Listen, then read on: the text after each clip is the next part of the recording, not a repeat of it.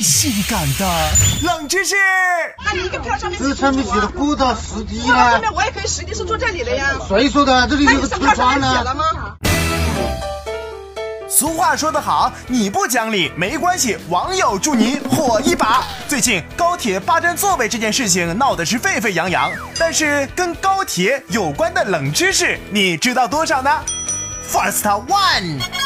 高铁的座位，高铁座位的位置是用 A、B、C、D、E、F 来表示的，其中 A 和 F 代表的则是靠窗的位置，C 和 D 则是代表靠走廊的位置。那位不让座位的大姐就是拿着 D 座位的票，非要坐到 F 的位置。你那么喜欢看风景，有本事你坐到车轱辘去呀！啊，Second two。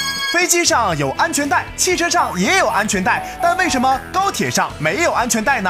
那是因为万一在高铁发生事故的时候，安全带给予乘客的伤害是要大于它的保护性的。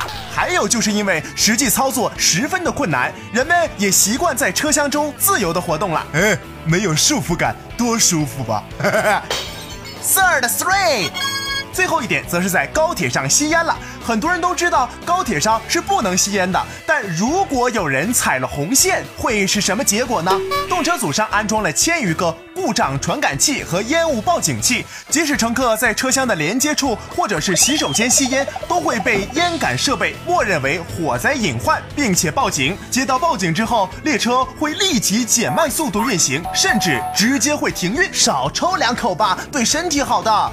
从未听过如此性感的冷知识，这就对了。这期节目也希望大家遵纪守法，快乐出行哦。哦，还有一个目的就是继续帮那个不让座的人加把火。